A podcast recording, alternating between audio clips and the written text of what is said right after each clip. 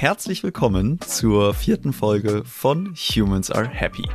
Mein Name ist Leonard Gabriel Heikster und mein heutiger Gast heißt Dr. Philipp Streit. Ich habe Herrn Streit auf der von ihm ausgerichteten Conference for Hope and Optimism kennengelernt und im Gespräch als Menschen erlebt, den vor allem seine große Schaffenskraft kennzeichnet. Er ist unter anderem Gründer der Akademie für Kind, Jugend und Familie, dem Institut für positive Psychologie und der European Positive Psychology Association. In unserem Gespräch sprechen wir darüber, wie man durch sogenannte Interventionen der positiven Psychologie gekoppelt mit einem systemischen Ansatz positive Gedankenmuster entwickeln und in eine sogenannte Aufwärtsspirale des gelingenden Lebens kommen kann. Darüber hinaus liefert Dr. Philipp Streit wertvolle Einblicke in die Historie und den aktuellen Stand der Glücksforschung. Mich hat das Gespräch im Verständnis von Wohlbefinden und Glück einen großen Schritt weitergebracht. Ich wünsche dir viel Spaß beim Hören und hoffe, dass du jetzt genauso viel davon mitnehmen kannst. Herzlich willkommen, Herr Streit, zu dieser Folge bei Humans Are Happy. Ich freue mich total, Sie heute als Interviewpartner hier begrüßen zu dürfen.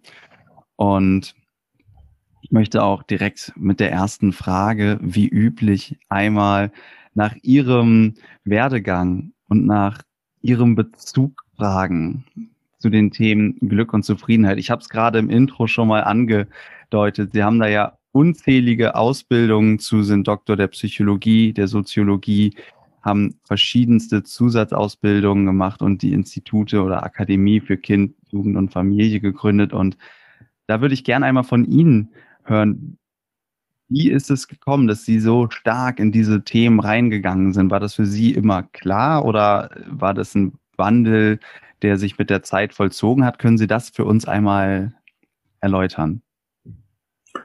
Naja, ähm, ich muss ja als erstes zugeben, dass ich relativ lang Psychologie studiert habe. Das hat man im vorigen Jahrhundert ja noch machen können. Ja.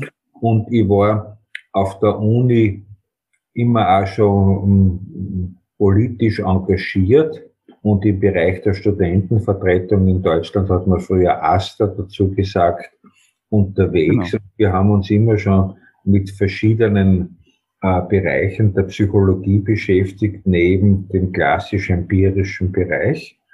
Und, und dann bin ich langsam aber sicher, äh, wie dann meine Frau kennengelernt haben, dazu gekommen, äh, meine Dissertation wirklich fertig zu machen über soziale Reaktionen auf behinderte Kinder. Und dort habe ich dann langsam aber sicher begonnen, äh, mich auch für Beratungstechniken zu interessieren. Und über das erste, über was ich mehr oder minder drüber gefallen bin, war neurolinguistisches Programmieren, wo ich es bis zum Mastertrainer dann geschafft hat. Und äh, dort hat mir die Zielorientierung zwar sehr, sehr gut gefallen, aber ich habe dann noch ein bisschen mehr gesucht, nämlich also wie man das systemische große Ganze erklären kann. Und aus dem heraus ist dann eine Ausbildung zum systemischen Familientherapeuten ganz stark auch nach der Heidelberger Schule geworden, rund um Gunter Schmidt und so weiter. Und ich habe dann begonnen, 1995 das Institut für Kind, Jugend und Familie zu gründen, weil ich früher schon im Kindergarten mit äh, behinderten und verhaltensauffälligen Kindern gearbeitet habe und habe dann dort eine Art von Gruppentherapie äh, produziert, die ich äh, systemisch-psychomotorische Gruppentherapie genannt habe, die bis heute auf unserem Institut für Kind, Jugend und Familie läuft. Und bin dann für diese Gruppentherapie einmal nach Amerika eingeladen worden, nach Fort Lauderdale.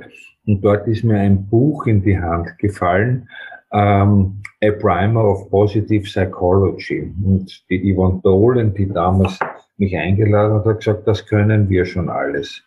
Und ich wollte mich dann damals aber davon überzeugen, ob ich wirklich schon alles weiß und habe dann bei der Evolution of Psychotherapy Konferenz 2006 in Anaheim einen Workshop von Martin Seligmann besucht.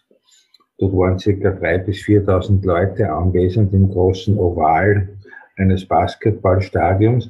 Und dort hat er fantastisch diese positiven Interventionen dargestellt. Ich war fasziniert und begeistert und habe dann eben versucht, Seligmann einzuladen nach Europa, was mir dann auch 2009 gelungen ist, wo er das erste Mal in Graz war. Und seither machen wir in schönen regelmäßigen Abständen positive Psychologie durch. Und ich war ähm, riesig begeistert von der positiven Psychologie. Was mich dort am meisten begeistert hat, war diese Einfachheit der Interventionen, diese Klarheit und die haben sehr gut zu dem dazugepasst, was ich wollen habe. Ich habe manche äh, Kritik einstecken müssen, weil man bei manchen systemisch lösungsorientierten Tagungen vorgeworfen worden ist, dass ich jetzt die Happyologie nachbete und sozusagen die Menschen in Richtung Glück manipulieren war. Da habe ich auch viele Diskussionen gehabt mit vielen Kollegen aus dem Systemischen. habe mich dann irgendwann dazu auch entschlossen, ähm, die positive Psychologie um einen systemischen Aspekt zu bereichern. Und äh, für mich ist heute positive Psychologie deswegen so wichtig, weil sie uns in herausfordernden, schwierigen Situationen einen Blick auf das gelingende Positive ermöglicht und das ähm, lässt die Energie des Menschen woanders hingehen, gemäß dem Ericksonschen Leitsatz Energy flows where attention goes. Und auf das habe ich ganz viel dieser Interventionen dann aufbauen können und so habe ich dann weiter meine positive Psychologie entwickelt. Vielen Dank. Da war schon ganz viel drin und wenn ich einmal nachfragen darf, das klingt so, ähm, als wäre der, der Workshop mit dem Herrn Seligmann für alle HörerInnen, die ihn nicht kennen. Es ist der Begründer der positiven Psychologie. Ähm, war dieser Workshop eine Art Schlüsselerlebnis da für Sie auf dem Werdegang? Ja, der war ja. ein einziges Schlüsselerlebnis. An den erinnere ich mich heute nach wie vor, weil der einfach dort, mm, es sind vor 3000 Leuten, ist die Three Blessings Exercise gemacht ähm, drei, stelle dich mit drei Dingen vor, äh, sag drei Dinge, die gut sind, oder am Anfang hat er die Übung gemacht, such dir jemand im Oval und stelle dich mit deinen besten Eigenschaften vor. Und dann haben wir noch die Übung Dankbarkeitsbrief gemacht, der dann vorgelesen worden ist von vier Leuten. Und dort war ich dann begeistert. Und das, was ich mir heute zugute halte, ist, dass ich diese positiv psychologischen Interventionen äh, mit der systemischen Therapie verbunden habe und dadurch kriegen die eine besondere Kraft. Da würde ich genau gerne tiefer reingehen. Zum einen in die Einfachheit der Interventionen, wenn Sie das einmal ausführen könnten, was genau das bedeutet und die Kombination vom systemischen Ansatz und eben der positiven Psychologie. Was darf ich mir darunter vorstellen? Hm, ungefähr folgendes. Äh, ich habe Seligmann gefragt, äh, da waren wir gemeinsam in Venedig unterwegs, dann habe ich ihn gefragt, du, die Leute sagen, dass deine positive Psychologie manipulativ ist. Die will das Glück herbeireden und das geht nicht so. Und er hat mir darauf die Antwort gegeben, when you are really depressed, you have no idea. Und dort ist mir schlagartig was klar geworden. Wir können die, den Leuten gerne in unseren Beratungen die Wunderfrage stellen. Wenn sie ausgelaugt sind, verzweifelt sind, haben sie oft nicht die Kraft, diese Wunderfrage positiv und konstruktiv auszuführen. Sie haben aber sehr wohl die Energie, zwischendurch manchmal an ein kleines positives Ding oder an eine Stärke oder sowas zu denken. Und diese positive Psychologie, die baut so auf einfache Sachen auf wie sei lieb zu jemand anderem, äh, bemerke, was gut ist und bemerke deine Stärken und rede aktiv konstruktiv. Und dadurch entsteht sozusagen eine, eine, eine andere Welt. Und das, was man sich vorstellen kann, ist, dadurch gibt es die Möglichkeit und die Basis, neue Gedanken zu entwickeln. Auch wenn du verzweifelt und depressiv oder sowas bist.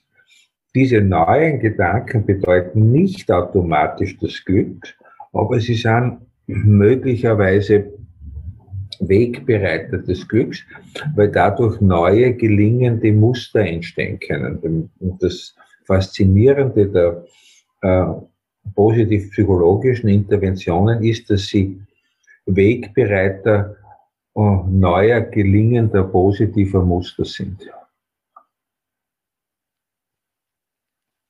Das bedeutet, wenn ich diese einfachen Übungen, wie zum Beispiel mir lieb zu mir bin oder aufzähle, was mir Gutes passiert, das ist mir einfach, dass ich Muster installiere und grundsätzlich die positiven Dinge eher sehe im Leben. Das ist darunter gemeint, wenn ich das richtig verstehe, ja? Hm, nicht ganz. Äh, ich richte die Aufmerksamkeit auf was Gelingendes, Positives. Ja. Ja? Und die positive Psychologie zeichnet sich vor allem durch drei Dinge aus. Erstens, äh, das Glas ist halb voll und schau auf das, was gelingt. Zweitens, entwickle und leben deine Stärken, anstatt an deinen Schwächen herumzudoktern. Und drittens, fang einfach an und probiere es aus und es entwickelt sich was. Das ist keine Garantie fürs Glück, aber das ist ein Weg dorthin und dort ist das Faszinierende dann dabei. Vielen Dank. Eine Frage muss ich eben selber noch stellen auch, und zwar, was ist die Wunderfrage? Die Wunderfrage ist die Frage, die der Steve de Chaser gemeinsam mit der Insu Kim Berg entwickelt hat. Ähm, wenn jemand, der sozusagen äh, ein Problem, eine Herausforderung hat, dann fragen Sie ihn, äh, Stell dir vor, heute in der, Nacht, in der Nacht kommt ein Magier, ein Zauberer zu dir oder eine, eine Fee und zaubert alle deine Probleme weg.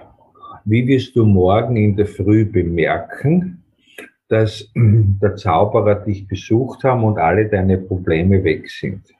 Wie wirst du dann tun? Was wirst du dann machen? Die Frage hat natürlich große Kraft. Das Problem ist manchmal, dass nicht alle diese Frage beantworten können, weil sie entweder noch nicht so weit sind oder lieber jammern tun. Mhm. Und dann steht manchmal lösungsorientierte Therapie, weil die Leute noch nicht so weit sind. Und äh, das ist dann nicht so weiterführend. Aber wenn man ihnen dazu einen kleinen Hinweis gibt, wie sie sozusagen was positiv bemerken können, dass es ihnen gefallen hat, dass der Himmel blau ist oder dass die Limonade gut geschmeckt hat oder was anderes, dann kommt man da eher in so eine Lösungsdynamik.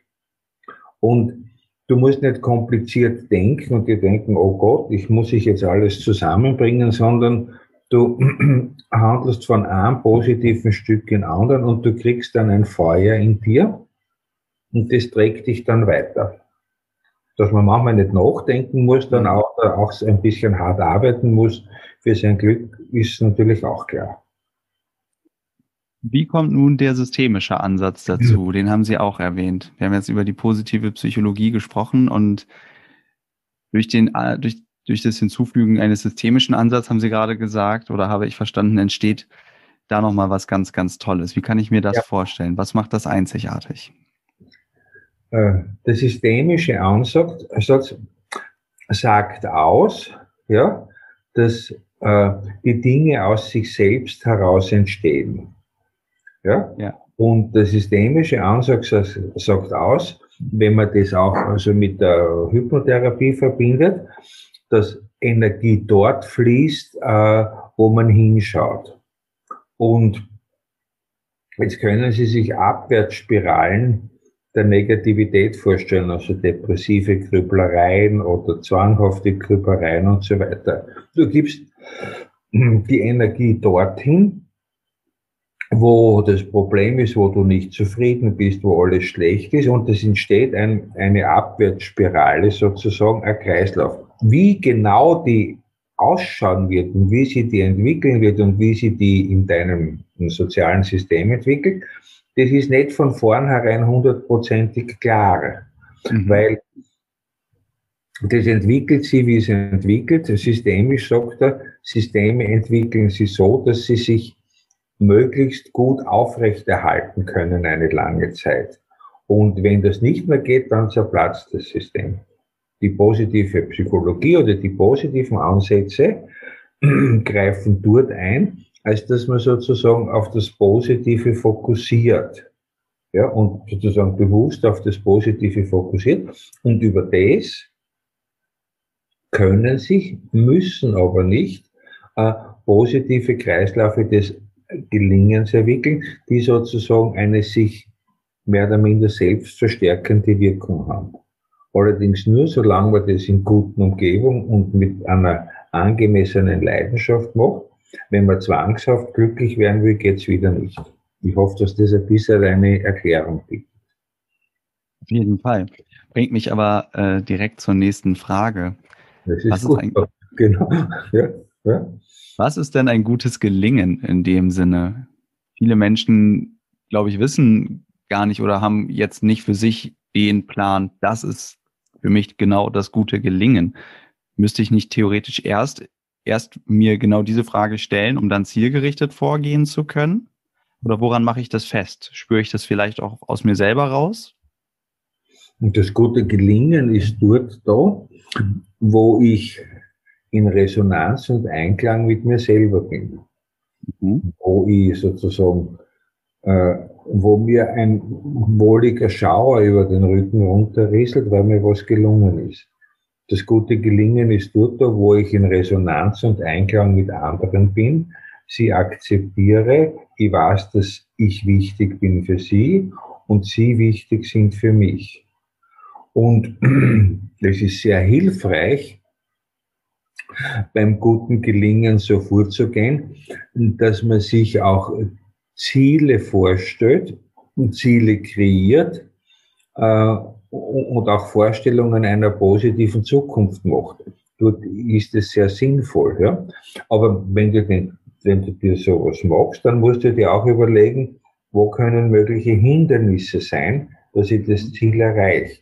Und dann fange ich an, auf das Ziel zuzugehen und wenn ich dabei immer wieder auch checke und spüre äh, und bemerke die kleinen guten Dinge, die sind und die auch in mir selbst körperlich bemerke, dann komme ich da immer wieder einen Schritt weiter.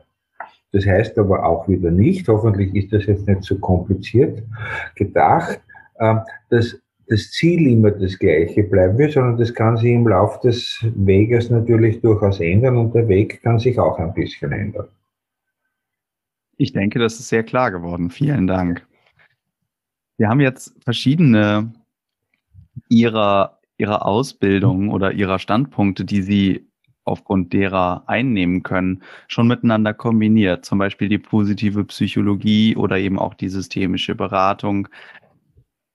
Sie haben auch das Erikssone Gesetz schon erwähnt. Ähm, und bei dieser ganzen Reihe an Ausbildung und Qualifikationen, die Sie in diesen Themen haben, würde ich gerne einmal von Ihnen wissen, wie stellt es sich für Sie dar, wenn man auf ein gelingendes Leben beziehungsweise auf Glück oder Zufriedenheit schaut? Wenn Sie einfach die, die reine Brille einer jeden Disziplin aufsetzen, schauen diese Disziplinen immer auf das gleiche Konstrukt, aber eben aus anderen Blickwinkeln oder verstehen die zum Teil auch unterschiedliche Dinge unter einem gelingenden Leben oder Glück oder Zufriedenheit? Mhm. Ähm, naja, äh, natürlich verstehen die auch unterschiedliche Dinge, ja. Ja. Und in der Psychologie ist es ja alles ein bisschen, äh, kompliziert, ne? oder so, sagen wir halt ein bisschen vielfältig. Ja? Okay. Ähm, Seligmann selber hat einmal gesagt, Glück ist eigentlich ein unglückliches Wort. Keiner kann sich genau darunter was vorstellen. Ja? Und keiner kann sich genau darunter, was ist jetzt eigentlich ein gelingendes Leben? Deswegen haben die angefangen, äh, Theorien des Glücks zu entwickeln. Ja, und äh, die erste Theorie des Glücks war die Theorie des echten Glücks, Authentic Happiness. Und Seligmann hat es deswegen so genannt, weil er nicht nur beim Wort Happiness überbleiben wollte. Ne?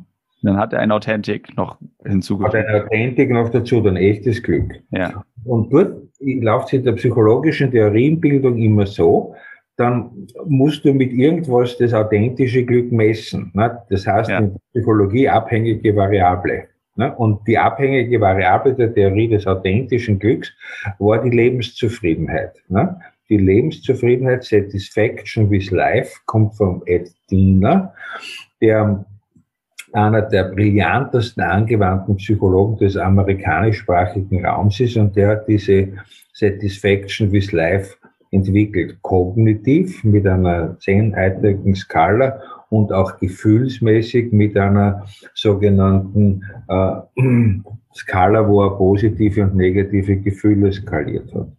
Und die Lebenszufriedenheit ist dann aus drei Dingen bestanden. Erstens aus positiven Gefühlen, zweitens aus der Fähigkeit, Flow zu entwickeln, also engagiert zu sein und drittens aus der Fähigkeit, aus der Fertigkeit, Sinnvolles zu tun. Und dazu hat die positive Psychologie dann zu ihrer ersten Glückstheorie noch dazu gesagt, wenn ich sozusagen auch noch weiß, was meine Charakterstärken sind, nämlich meine persönlich positiven Eigenschaften, Seligmann und Peterson, dann habe ich schon eines beieinander die Charakterstärken haben dort sehr geholfen, um zu erklären, was Engagement ist. Und Seligman hat dann diese Theorie für ungenügend erklärt, weil er auch gekehrt hat, zum erfolgreichen Leben gehört auch dazu, dass man was gelingt.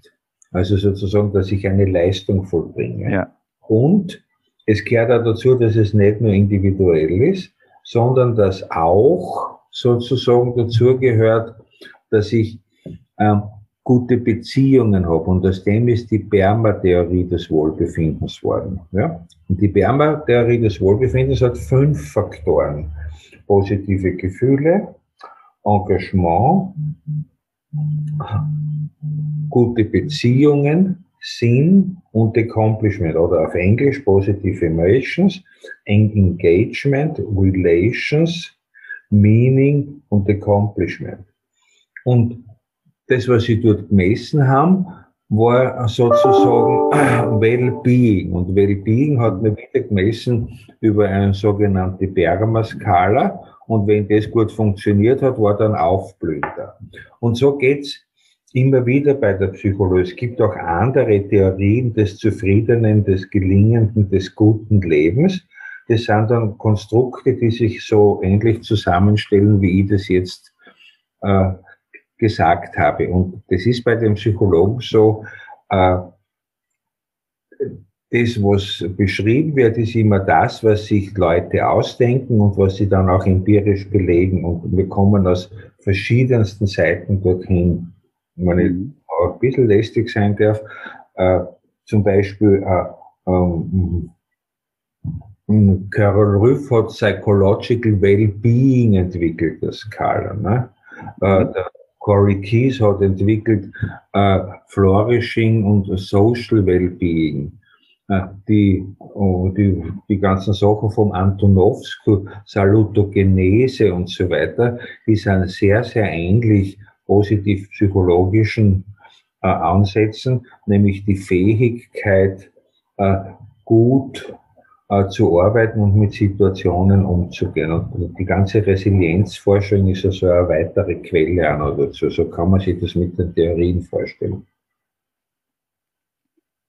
Okay, vielen Dank für diese kurze, aber sehr, sehr prägnante Historie der Glücksforschung. Das war auf jeden Fall nochmal sehr spannend zu hören. Und während ich das höre, scheint es mir, ähm, einmal habe ich noch kurz die Frage, das muss ich eben fragen, das hatte ich eben noch aufgeschrieben. Das erste Konstrukt der Lebenszufriedenheit, da hatten Sie gesagt, das war der, einer der großartigsten Forscher. Ed Diener, Ed Diener, Professor an der University of Michigan, Ed Diener, so wie der Diener, Ed Diener. Alles klar, vielen Dank. Das musste ich nochmal eben kurz fürs Protokoll ja. nachfragen. Ähm, okay, und all diese all diese verschiedenen äh, Blickwinkel, ob ich dann, ob ich dann auf äh, zum Beispiel auf die Konstrukte Kinder oder Jugend oder Familie, wie Sie das jetzt auch tun, schaue, oder eben in anderen Bereichen mir eine gesamte Gesellschaft anschaue oder Kohorten, die gar nichts miteinander zu tun haben, außer das Geburtsjahr. Das sind dann jedes Mal einfach verschiedene Blickwinkel, aber eben immer auf das gleiche, in der Wissenschaft zumindest, auf das gleiche Konstrukt. Verstehe ich das richtig? Ja, das, wenn Sie, wenn Sie ein übergeordnetes gleiche Konstrukt nehmen würden, dann geht es immer ums gelingende Leben. Und das gelingende Leben wird von verschiedenen Theoretikern verschieden definiert. Ja, das hilft natürlich weiter. Ja. Aber vor allem, vor allem wird es ja auch, vor allem wird es ja auch von, ähm, es kann ja von Theoretikern egal wie definiert werden, denn am Ende als Individuum muss ich es ja auch immer noch für mich selber entscheiden, was ist mir jetzt wichtig. Und ja. Und, und, und deswegen würde ich am ehesten sagen, ja. ähm, äh, die äh, Glückstheorien sind Theorien des gelingenden Lebens. Ne? Da gibt es natürlich äh, die Berma-Theorie 1, aber da gibt es natürlich die Authentic Happiness-Theorie, da gibt es die Berma-Theorie und so weiter. Und da gibt es natürlich auch noch andere ja. äh, Vorstellungen, darunter auch die äh, Theorie von der Barbara Friedrichs, Aufwärtsspirale eines positiven Lebenswandels und Lebensstiländerung. Das gibt es auch noch. Haben Sie einen Favoriten? Bitte? Haben Sie da einen Favoriten, eine Lieblingstheorie? Ja, mein, mein, mein, mein, Favorit ist schon eindeutig die Berma-Theorie. Ja, ja. Mit der arbeite ich sehr viel. Und die ergänzt sich sehr gerne durch die Theorie der Barbara Fredrickson, die Aufwärtsspirale des gelingenden Lebens. Weil diese Theorie der Aufwärtsspirale des gelingenden Lebens bringt uns eine Vorstellung von dem, wie positiver Wandel gelingen kann. Und positiver Wandel gelingt eigentlich nur in guten Umgebungen. Mhm. Dann, wenn ich Dinge mache, die mir Freude machen, also positive Wellbeing Activities mache, mhm. ich positive Gefühle bekomme und dann kriege ich ähm, unbewusste Motive, das weiterzumachen und die unbewussten Motive werden befeuert von spontanen positiven Gedanken und die spontanen positiven Gedanken hängen wieder davon ab, ob ich was leidenschaftlich mache. Allerdings harmonisch Leidenschaft. Wenn ich zwanghaft was mache, dann werden die Gedanken negativ und obsessiv, dann läuft die Aufwärtsspirale nicht mehr. Und die beiden Theorien, also dass es fünf Elemente gibt, wie man sich wohlfühlen kann und den dynamischen Weg nach oben, wie sie das entwickeln kann, die bringe ich sehr, sehr gerne zusammen. Und wenn ich dann in weitere Anwendungen gehe, wie Positive Leadership und so weiter, dann gibt es auch noch andere Theorie, eben die von Kim Cameron, um da noch Positivität dazu zu haben. Was bedeutet gute Umgebung in dem Kontext? Äh, gute Umgebung in dem Kontext äh, bedeutet, dass du die Down gut entwickeln kannst in einem Kontext, wo du dich sicher fühlst, wo du eingebettet bist, wo du gute Beziehungen hast und so weiter. Also das ist so das Wichtige. Also das ist meiner Meinung nach das Entscheidende und Wichtige äh, Umgebung, wo Wachstum möglich ist. Ja? Und das hängt vor allem davon ab, dass es Leute um dich gibt, die dich schätzen, die dich so nehmen, wie du bist und wo du das Gefühl hast, äh, dass du wichtig und bedeutsam bist und das auch den anderen zurückgibst. Vielen Dank. Frau Fredriksen hat, meine ich, auch in ihrer Resonanztheorie gesagt, dass durch das Entstehen von Resonanz tatsächlich biologisch Veränderungen im Körper stattfinden können. Sehen Sie das, äh, also können Sie das bestätigen oder haben Sie dazu äh, tiefergehend Erkenntnisse? Man muss immer schauen, was mit, mit, mit biologischen Veränderungen im Körper gemeint sind. Aber ich versuche auf ein paar einzugehen. Ne? Ja, sehr gern. Das, wenn du sozusagen in Resonanz bist, dann bringst du natürlich ähm, sowas Ähnliches zusammen wie äh, Kreisläufe des Gehirns, die sozusagen auf Positivität und Gelingen optimiert sind. Das heißt, es gibt dann eine fantastische Balance von äh, Dopamin, das bei der Aussicht auf Belohnung da ist, äh, den nötigen Zutaten von Adrenalin und Cortisol, damit die richtige Energie gibt, aber auch eine Balance hin zu dem, wenn du ein Ziel erreicht hast, dass du dann entspannen kannst oder körpereigenes Morphium, wenn sie es so wollen. Ja? Mhm. wenn es dann auch anstrengend ist, auch einmal körpereigenes ähm, Cannabis, das es ja auch gibt. Ne? Draufkommen, dass das so ist, ist man ja über die Suchtforschung, weil die Menschen, die da massiv suchtabhängig sind, die führen sich das vom Außen zu, um dieses Gefühl der Glückseligkeit zu haben. Freitag, meint noch was anderes dazu. Und die zweite Sache ist, sie meint dazu, dass es sozusagen biologische Veränderungen insofern gibt, als sich möglicherweise epigenetische Sequenzen ändern. Epigenetische Sequenzen sind Dinge, die sozusagen das Immunsystem steuern und andere Handlungsreguler sind. Aber am deutlichsten ist es beim Immunsystem.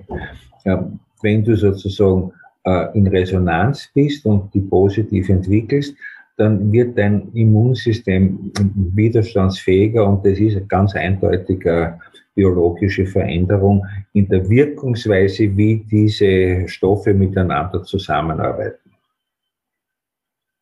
Das ist sehr eindrucksvoll. Vielen Dank für die Zusammenfassung dazu. Mir hilft es total, durch die Einfasung dieser verschiedenen Theorien und Hintergründe und natürlich auch, dass ich mich jetzt einfach hier von ihm, ihren, äh, ihrem Erfahrungsschatz bedienen darf, einfach mal nachzufragen, was ist denn da Ihre, Ihre Lieblingstheorie oder was halten Sie von dieser und jener Theorie? Aber es macht für mich langsam ein wenig mehr Sinn, beziehungsweise die, die Themen Glück und Zufriedenheit nehmen ein wenig mehr Gestalt an dadurch. Und dazu erstmal vielen Dank für die ganzen Hintergrundtheorien ich würde gerne nochmal ähm, auf Sie schauen, nämlich neben all den wissenschaftlichen Theorien, die wir natürlich haben, gibt es ja auch immer die individuelle Komponente. Und äh, haben Sie da vielleicht ähm, oder mögen Sie mit uns teilen, was ist denn für Sie oder was sind für Sie die wichtigsten Eckpfeiler eines gelungenen Lebens? Können Sie das auf persönlicher Ebene auch für sich so sagen? Ja, ja, kann ich. Ja? Also für mich der entscheidende Eckpfeiler ist eine gute Beziehung mit meiner Frau. Ja? Die Frau ja. Dr. Brigitte Streit-Einberger, mit der ich seit 37 Jahren verbunden bin. Und äh, dass das gut passt äh, und dass wir dort immer Momente der Resonanz finden, das ist was meiner Meinung nach ganz Entscheidendes. Natürlich geht es auch in unserer Beziehung manchmal hoch her, aber das halte ich für einen ganz entscheidenden Eckpfeiler. Also für mich gelingende Beziehungen. Und dazu habe ich äh, das Glück, einige sehr gute Freunde zu haben, mit denen ich gelingende Beziehung habe und was auch eine große Freude für mich ist, dass ich eine gelingende Beziehung mit meinem Sohn habe. Also wir beide mit unserem Sohn haben, das war auch zwischendurch sehr herausfordernd. Wie sollte es auch anders sein? Aber das macht einmal viel aus. Das Zweite, was mir äh, für mich selber ist, dass ich äh, in der Lage war und bin, mir Ziele zu stellen, die ein bisschen größer sind wie ich selber. So habe ich ein Institut aufgebaut, so habe ich eine Akademie aufgebaut. Mir fällt da immer was Verrücktes ein und äh, da kann ich gemeinsam mit anderen Menschen zusammen was bauen und äh, ich habe mir immer gesagt, äh, zufrieden und glücklich äh, bin ich dann, wenn ich mich bei einem Ding auch wirklich anstrengen muss. Also, und, also diese Accomplishment-Sache ist für mich ja sehr wichtig. Und was ich sehr schätzen gelernt habe, ist, äh, weil ich auch so einen kleinen Hang zu dem habe, äh, manchmal ein bisschen negativ zu sein und mich abzuwerten, du bist schon ein alter Opa und so weiter, dass ich immer wieder das kann, auf meine Stärken zu schauen. Und eins für meine persönliche Sache, die kleinen täglichen Momente des Glücks sind für mich sehr wichtig. Also wenn ich in der Früh aufstehe, ich denke mir, oh Gott, ja, mhm. Äh, und dann schaue ich hinaus beim Fenster und sehe einen blauen Himmel oder äh, ich kann auf die Berge schauen bei unserem Haus dort, dann bringt mich das in eine andere Stimmung. Und dann kann ich wieder loslegen. Vielen Dank musste gerade, äh, ich musste gerade schmunzeln, die kleinen Momente des Glücks wahrnehmen. Es war, es war tatsächlich für mich mal der Einstieg. Ich hatte mich äh, mit Humans Are Happy, äh, als ich als Fitnesstrainer noch gearbeitet habe, da war ich ganz vielen verschiedenen Zielsetzungen gegenübergestellt und Menschen kamen zu mir und sagten, sie wollen dies, sie wollen das. Und ich habe mich gefragt, ja, aber für den einen ist das eine wichtig, für die andere das andere. Was ist es denn jetzt? Und habe mich gefragt, ja, was ist denn dann Glück? Und dann habe ich immer angefangen, Leute zu fragen, was ist denn Glück für dich? Und dann habe ich einfach wahrgenommen, das ist ja total, sind ganz unterschiedliche Sachen und habe angefangen, in allem möglichen äh, Glück zu sehen. Und es funktioniert tatsächlich sehr gut. Also das war für mich tatsächlich auch ein äh, ziemlicher Türöffner, einfach zu dem ja. Thema. Das genau. Und die kleinen Momente, die zu genießen und wahrzunehmen. Genau. Genau. Darf ich vielleicht eins noch dazu sagen, was mir wichtig ist? Ja, sehr, sehr gern. Ja, äh, wenn wir so erzählen, was Glück alles ausmacht, ne, dann ja. gibt es immer auch noch Sachen, wo die Dinge nicht so laufen, wie wir sie uns vorstellen. Ja, ja das Oder wo auch, andere, wo auch andere so tun, wie wir uns äh, das nicht so vorstellen. Und dort hängt ja sehr an der Theorie an, oder auch einen praktischen Ansatz, der heißt neue Autorität.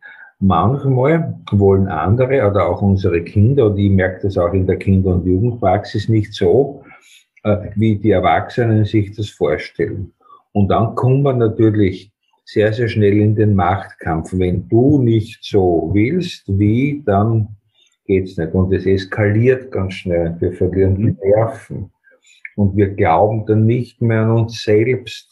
Und wir glauben nicht mehr, dass unsere Kinder und unsere Umgebung und die anderen uns lieben. Und dort gibt es eben einen Ansatz auch, der auf das schaut, dass wir auch stark und souverän sein können in hochschwierigen Situationen. Und der zeichnet sich eben davon aus, dass er auf den Machtkampf verzichtet, aber dafür manchmal bei Sachen gewaltlosen Widerstand leistet. Also das heißt, die Positivität und das Schätzen des Menschen ist nicht konterkariert dadurch, dass man dann nichts mehr sagen darf, sondern gerade dann, wenn man sich gut versteht und gute Beziehungen hat, darf man auch ganz ehrlich was sagen. Aber man sagt es nicht wenn dann, sondern man sagt, ich schätze dich sehr, das, was hier ist, das schätze ich oder manchmal Eltern, das schätzen wir nicht. Damit sind wir nicht einverstanden. Dagegen werden wir auch Widerstand leisten und uns durchaus auch Unterstützung holen. Das lässt nämlich, das beeinträchtigt nicht die Beziehung aus meiner Sicht, sondern intensiviert sie und erlaubt da, dass man sich Dinge sagen kann, wo man nicht einverstanden ist. Und das ist meiner Meinung nach im alltäglichen Leben oft sehr, sehr wichtig. Ich muss da ganz spontan an die gewaltfreie Kommunikation denken. Da geht es ja auch ganz stark um eine, also um Ich-Botschaften und um bedürfnisorientiertes Aussprechen. Ja, Sehe ich genau. das richtig? Da ist eine große Überschneidung einfach da. Nur dass ja. es eben darum geht, ich gehe in, ich werde, ich kündige jetzt, also wenn ich das jetzt aus, wenn ich das jetzt wenn ich das jetzt auseinanderhalten will, ich kündige jetzt an, ich gehe in den Widerstand und in der gewaltfreien Kommunikation würde ich ja sagen, ich nehme wahr, mein Bedürfnis nach XY ist nicht erfüllt und ich bitte dich, kannst du nicht ja, genau. Okay, genau. alles klar. Das ah, gut. Es ist schon von der Nuance ein bisschen was anderes. Ja. Ja, weil du sozusagen in einem pädagogischen Konzept sagst, na, damit bin ich nicht einverstanden. Aber das Wichtige, was wieder gemeinsam ist, ist auch eine menschliche Kommunikation.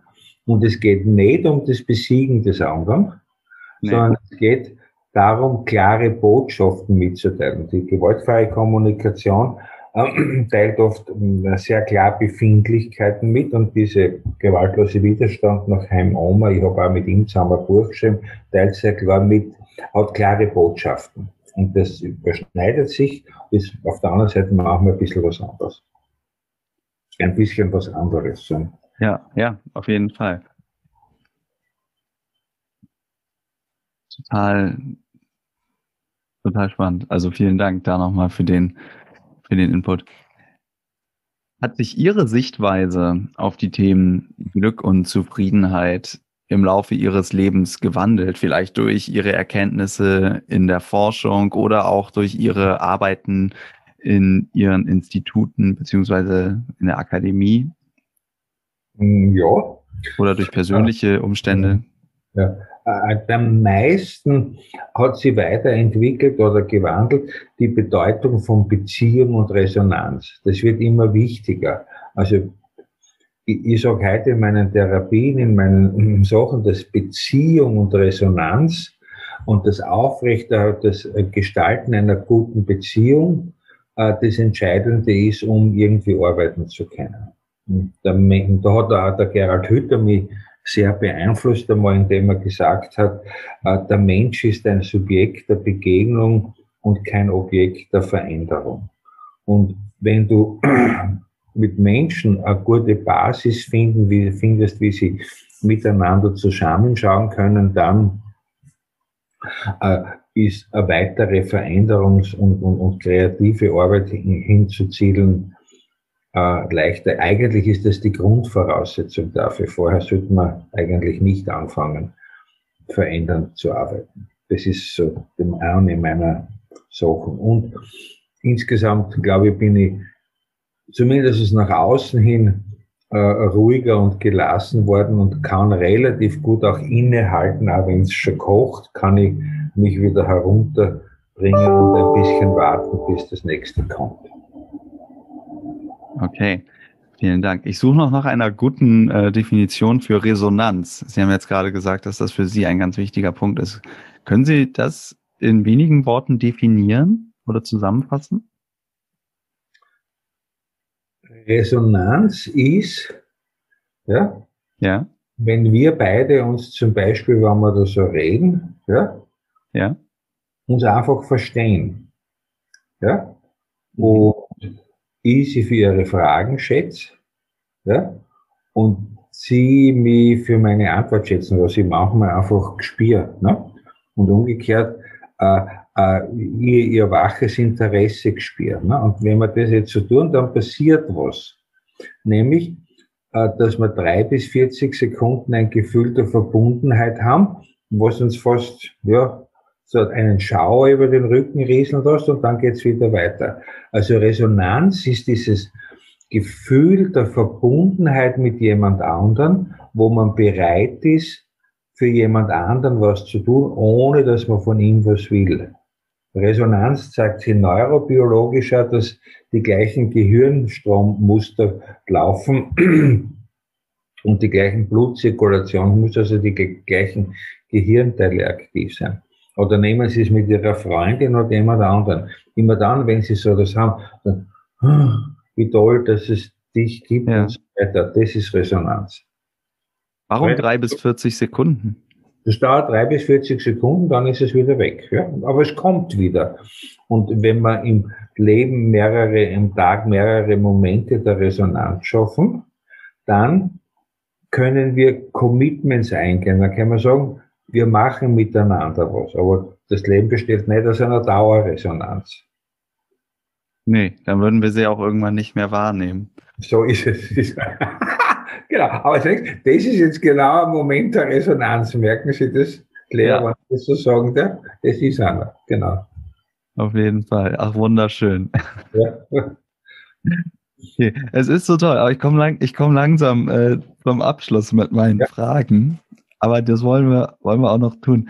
Und zwar, äh, ich versuche es ja schon jetzt seit einigen, seit einigen Fragen, Sie auf immer kürzere Zusammenfassungen äh, zu bringen. Und deswegen bitte ich Sie einfach, den Satz zu beenden. Glück ist. Punkt, Punkt, Punkt. Das ist herausfordernd. Sie noch einmal. Glück ist, ja? Richtig, Glück ist. Glück ist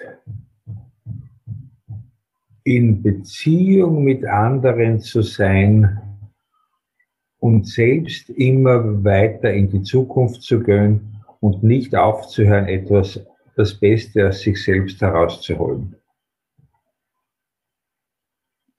Vielen Dank. Bitte. Ähm, ich habe noch eine letzte Frage an Sie. Ja? Und zwar, über welchen Satz sollte jeder Mensch einmal nachdenken? Über welch, oder da hätte ich mich vorbereiten sollen, über welchen Satz sollte jeder Mensch einmal nachdenken? Ja, ganz, ganz spontan, das ist vollkommen in Ordnung. Äh, ja, ja, genau. Äh,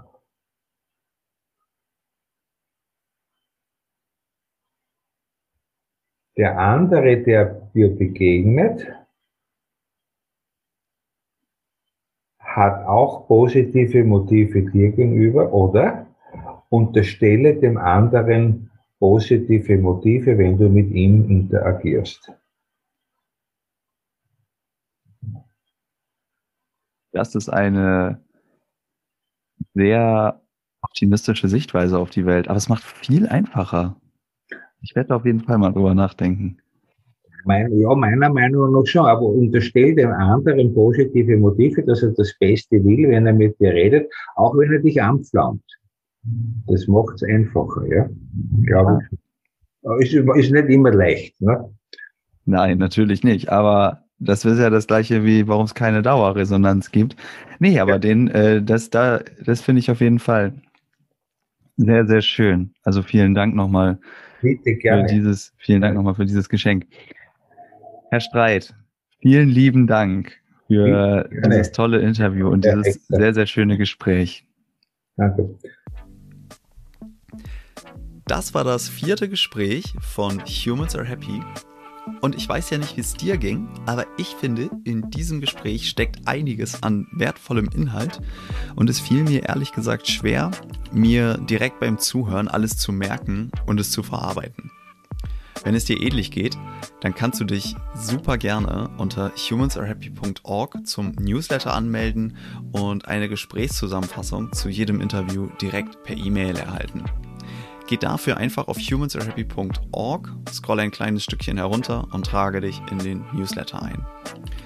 Den Link dazu findest du natürlich in den Show Notes. Wenn du magst, dann folg mir gerne auch auf Instagram unter @humansarehappy, denn dort breche ich die Quintessenzen aller Gespräche in leicht verpackte Inhalte und Postings herunter. Im nächsten Gespräch spreche ich mit Anja Serfontaine. Anja Serfontaine ist Resilienzcoach und gibt im Gespräch einfache Tools und Methoden an die Hand, wie man es schaffen kann, nicht an den eigenen Aufgaben zu zerbrechen, sondern diese nachhaltig zu meistern. Resilienz ist für Anja Serfontaine nämlich die situationsgebundene Fähigkeit, sich bewusst in einen bestimmten Zustand zu versetzen. Für Fragen oder Anmerkungen kannst du mich jederzeit auf Instagram, LinkedIn oder per E-Mail unter hallo at humansarehappy.org erreichen. Noch einmal, danke fürs Zuhören und gerne bis zum nächsten Mal, dein Leonard.